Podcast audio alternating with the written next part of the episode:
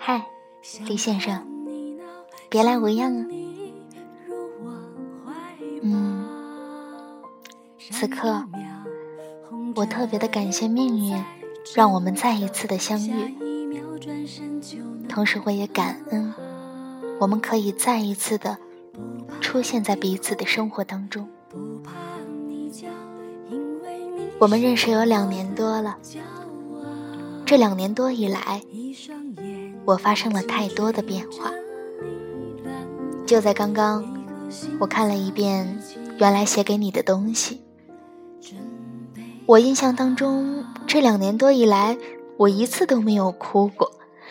可是看了那些文章之后，我才发现，哎，我怎么原来哭过那么多次啊？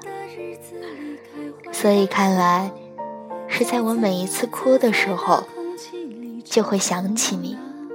然后就会写东西给你，虽然写的内容现在读起来真是矫情到极致，而且特别的幼稚，是自己看起来都特别的想笑的那种。不过，我特别的感谢那些文字，那些文字记录了我当时的心境，记录了一路以来我一步一步的成长。和对你深深的爱。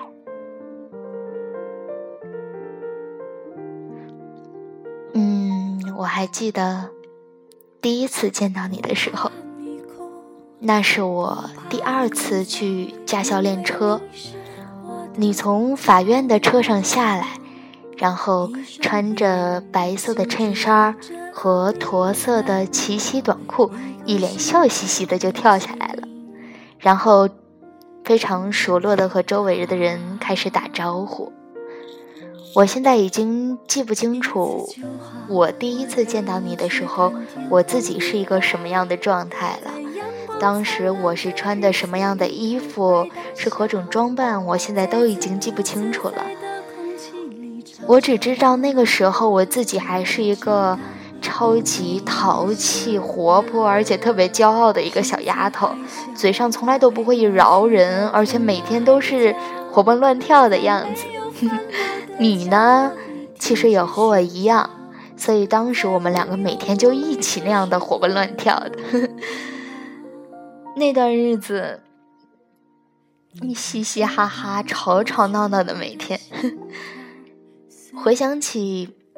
当年在驾校的日子，我觉得特别特别的开心。虽然那个时候我们都没有现在这么成熟，甚至有些傻里傻气的，不过那确实是一段让我难忘而且很欢乐的时光。时间过得挺快的。转眼间，我已经大三，大学都已经快毕业了，只剩下了最后一个学期可以上课的日子。大四的一年对我来说，毫无疑问是充满挑战的。我一直都觉得未来它最有魅力的地方，就是未知。毕业以后的你呢？我也很明显的感受了。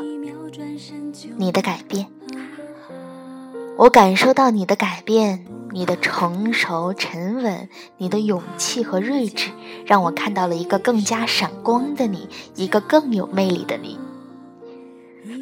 嗯，曾经有一个富二代追求我很长时间，他家产他跟我说会过百亿吧。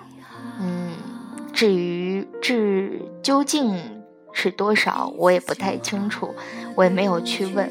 不过平时他出手倒是很大方，但是在我的心里，他却不及你的百分之一。因为你在我的心里是一个那么特别的存在。你是唯一一个让我又哭又笑的人，你也是第一个拥有我的人，你也是第一个让我第一次感受到性是那样一种美妙感觉的人。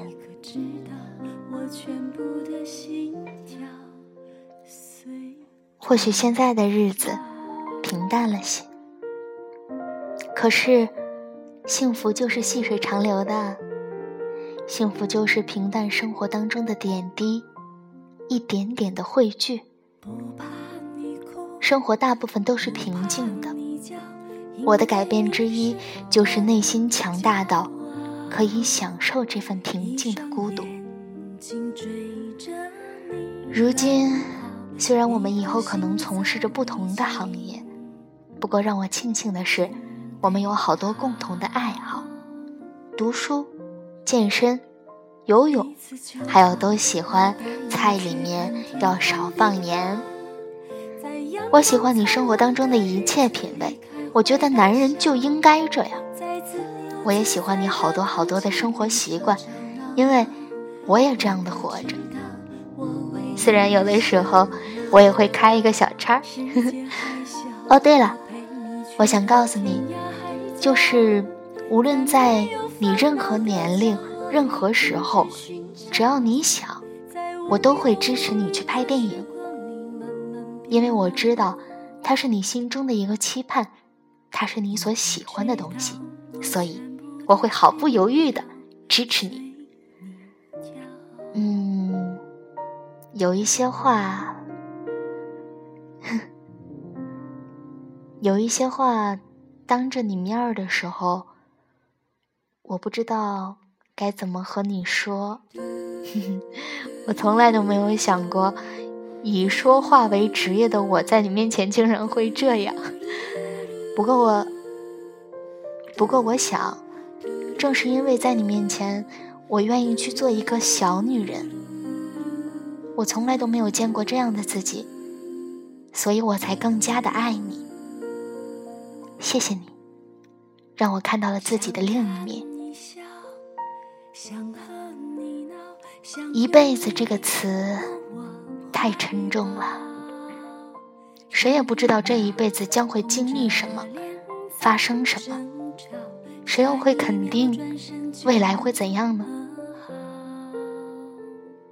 只是，我依然期待，我依然满怀期待着我们的未来。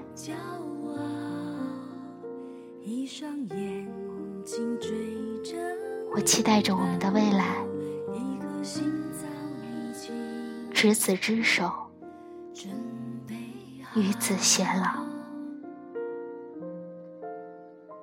一次就好，我带你去看天